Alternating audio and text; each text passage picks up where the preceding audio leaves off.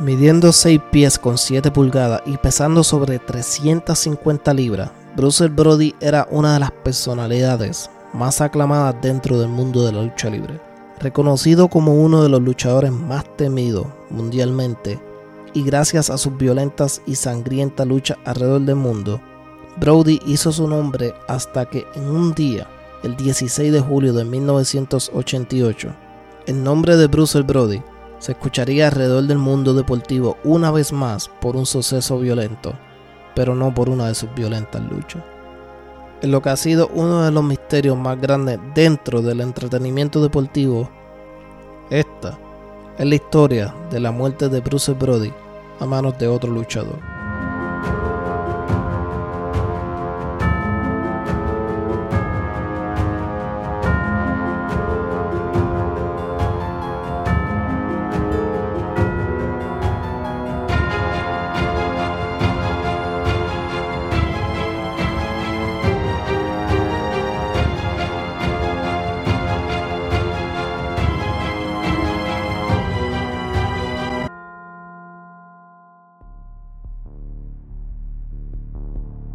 Frank Goodrich, conocido mundialmente como Bruce Brody, nació el 18 de junio de 1946 en Uniontown, Pennsylvania. Luego de jugar fútbol por tres años, comenzó su camino en la lucha libre hasta que llegó a la cima del entretenimiento deportivo, especialmente en los años 70 y los 80, en Japón donde era una superestrella. En el 1988, Goodrich se despidió de su esposa Barbara Goodich y de su hijo Geoff Goodich para salir desde Tesa hacia Puerto Rico para formar parte de un evento de la compañía de la lucha libre WWC, sin saber que sería la última vez que vería a su familia. La WWC, conocida como el Consejo Mundial de la Lucha Libre, fue fundada por Víctor Jovica, Gorilla Monzón y la leyenda de la lucha libre en Puerto Rico, Carlos Colón. La WWC o la Capitol, como se llamaban anteriormente, era conocida por sus fuertes, sangrientas y violentas luchas, pero también era conocida por sus fanáticos boricuas, quienes exigían sangre, violencia en cada una de estas luchas. Hay que recordar que la lucha libre para estos años era el deporte número uno en la isla y que estos fanáticos eran capaces de hasta tirar piedra o tirar las taurinas a los luchadores con tal de exigir luchas violentas. La WWC fue por año el líder del entretenimiento deportivo en la isla. Gracias a sus fundadores, Carlos Colón, Víctor Jovica y Gorilla Monzón, pero alguien más formaba parte de esta compañía y tenía una posición bien importante dentro de la misma. Alguien que se le conocía como la posición del Booker. El Booker era quien estaba a cargo del control creativo de las luchas y los resultados de las mismas. Este Booker era alguien llamado José Huerta González, a quien conocemos hoy en día en el mundo de la lucha libre como el Invader número uno. José Huerta González nació el 18 de marzo en el 1946 en San Lorenzo, Puerto Rico. Desde el 1973 vueltas. Sirvió como booker y como luchador para la compañía WWC. En su camino hacia la cima en la lucha libre, González tuvo la oportunidad más grande de su carrera cuando tuvo la oportunidad de hacer una buena impresión para la compañía de la lucha libre más importante en el mundo actualmente y para estos tiempos, la WWF, hoy día la WWE. Sin embargo, esta lucha, la más importante de su carrera, era contra nada más y nada menos que el mismo Bruce Brody, Frank Goodrich. En esta lucha, se suponía que el Invader número uno iba a brillar y en la que todo apuntaba a que iba a ser su noche, pero por otro lado, Frank Goodrich tenía otros planes. A Bruce Brody se le conocía por ser bien estricto en cuanto se trataba de las decisiones de su personaje. No le gustaba perder, no le gustaba quedar por debajo de nadie. Se dice que cuando esta lucha se llevó a cabo, Brody apabulló y le propinó una golpiza a José Huerta González en la cual dejó a González ensangrentado y hinchado de todos los golpes propinados, los cuales hizo que González terminara el hospital. Se dice que al momento de ser transportado al hospital, un furioso José Huerta González le dijo a su compañero luchador, y cito, un día yo voy a matar a ese hombre.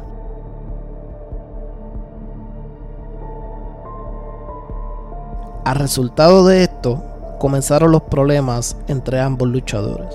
Con el tiempo, los mismos luchadores se dieron cuenta que la rivalidad entre estos ya no era el Invader y Bruce Brody, sino que tomó un rumbo más personal entre José Huertas González y Frank Goodrich. Como si fuera poco, la WWC le debía una cantidad de dinero a Brody que variaba entre la cantidad de 20 a 25 mil dólares. Este decidió invertir de su dinero para comprar una parte de la WWC y una vez llegó a mencionar que si llegaba a tomar riendas de la compañía, lo primero que iba a hacer era despedir a José Huerta González. Para este mismo tiempo, González estaba pasando por uno de los peores momentos de su vida. Apenas tres meses antes de la muerte de Brody, González perdió a su hija de tres años, quien se ahogó accidentalmente en una piscina. Esta triste situación que estaba pasando junto que ahora su trabajo estaba en la cuerda floja, tenía a González pasando por una de las etapas más difíciles en su vida.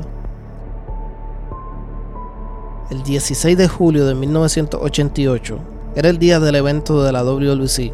Este evento se iba a llevar a cabo en el estadio Juan Ramón Lubriel de Bayamón, en Puerto Rico. Horas antes del evento, el luchador y buen amigo de Bruce Brody, Tony Atlas, vio a Brody sentado frente al hotel junto al otro luchador, Dutch Mantel. Atlas se acercó a Brody y le dijo, y Brody, yo pensé que te habías ido. A lo que Brody contestó, cito, estoy esperando a González que me va a llevar al estadio. González nunca llegó por Brody. A lo que Atlas le ofreció llevarlo al estadio y Brody se fue en el carro junto a Dutch Mantel y junto a Tony Atlas. Pero lo que les pareció extraño a estos luchadores fue que una vez que llegaron al vestuario, González ya estaba allí sentado.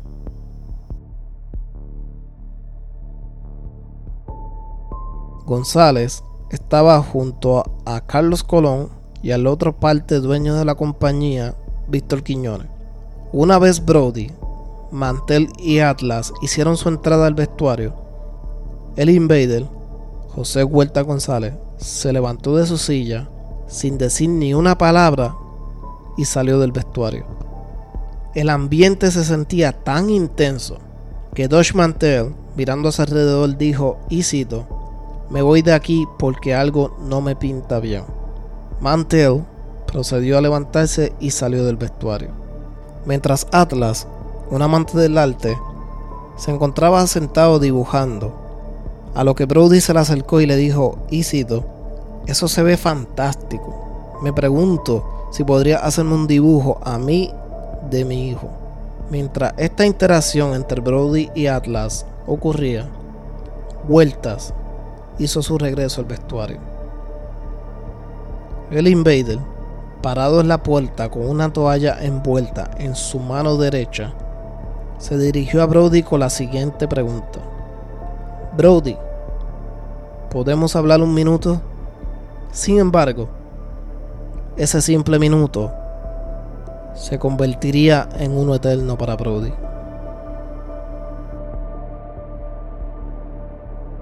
Brody le contestó que sí, que no había problema y procedió a levantarse y caminar hacia las duchas donde González lo estaba esperando.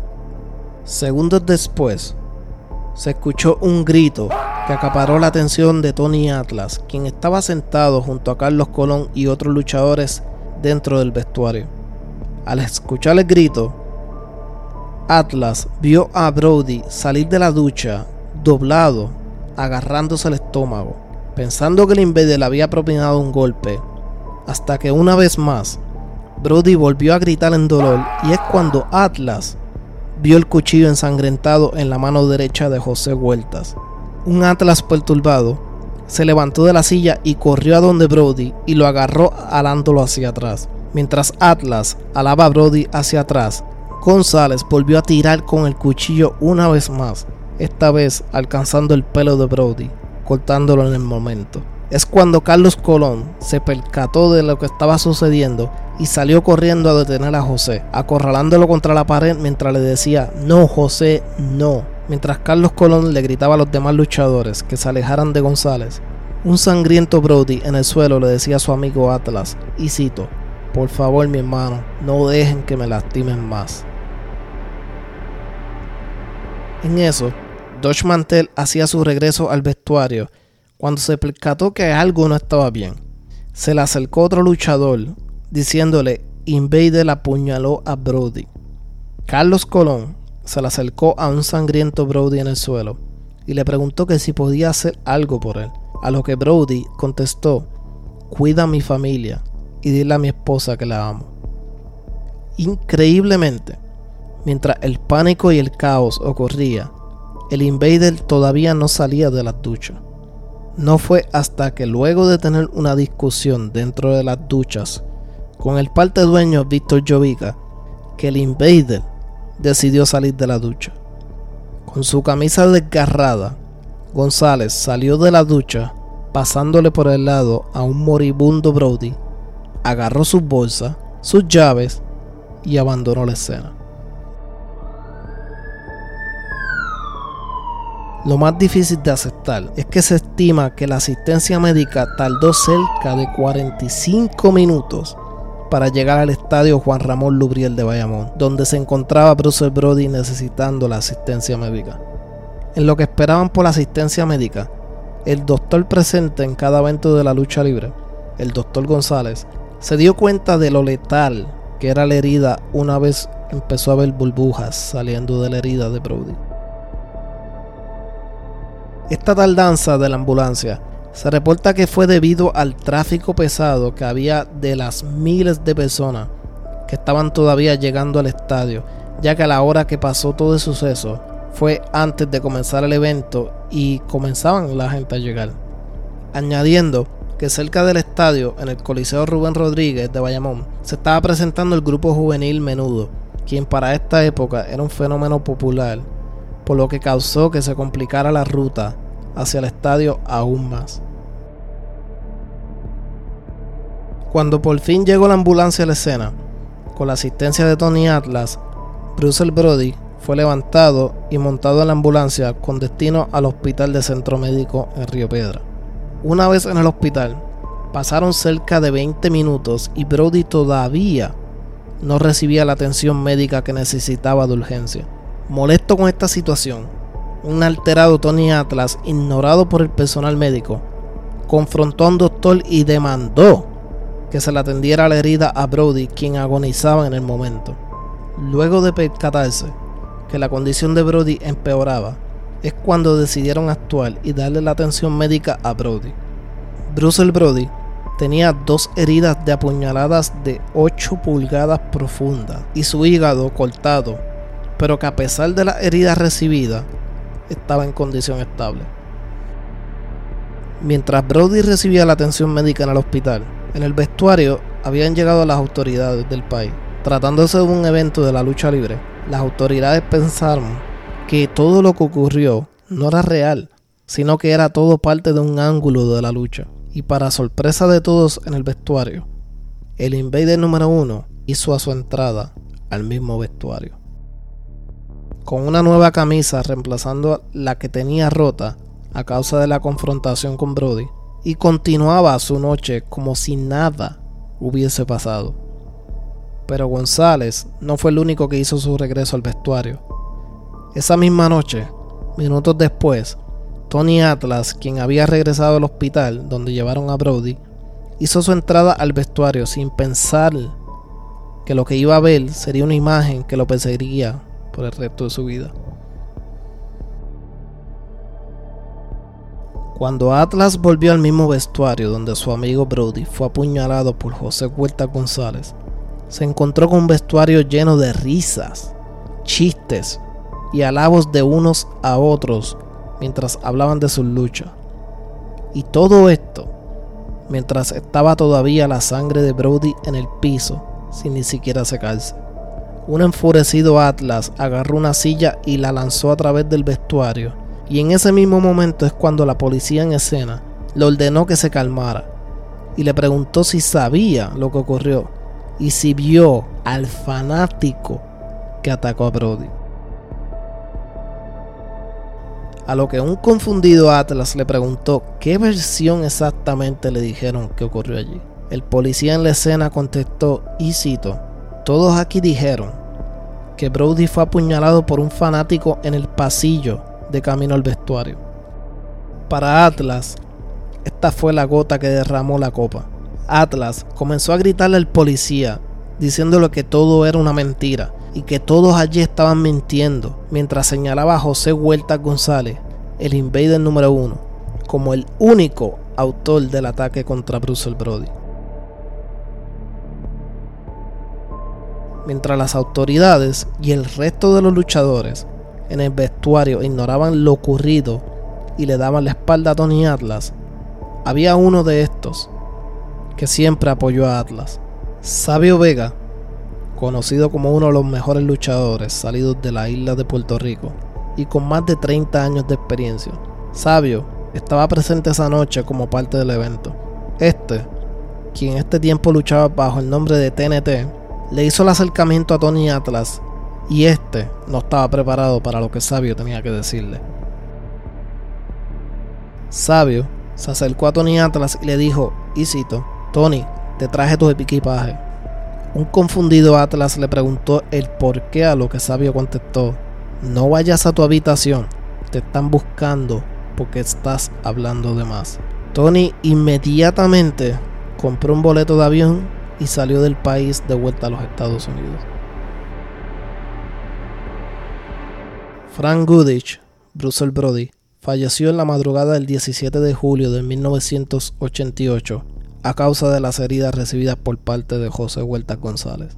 El cuchillo usado por González nunca fue recuperado y hasta el día de hoy no hay señales del alma que le ocasionó la muerte a Brody. La policía tomó la declaración de Atlas como testigo estrella, sin embargo, mencionó a Atlas que su versión era diferente a la versión de todos los demás. La policía también tomó la declaración de Dodge Mantel y ambos fueron notificados de que serían contactados para la cita en corte.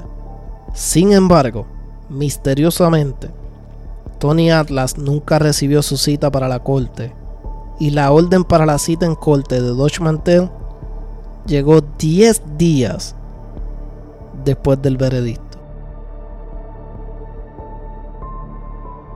José Huerta González fue dejado en libertad luego que el jurado declaró que González actuó en defensa propia.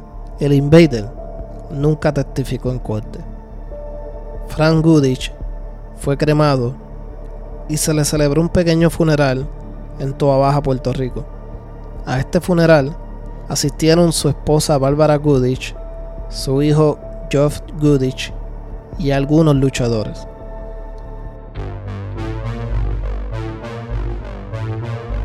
Y esta fue la historia de la muerte de Bruce Brody. Sin duda uno de los casos más misteriosos de la historia del deporte y del entretenimiento deportivo.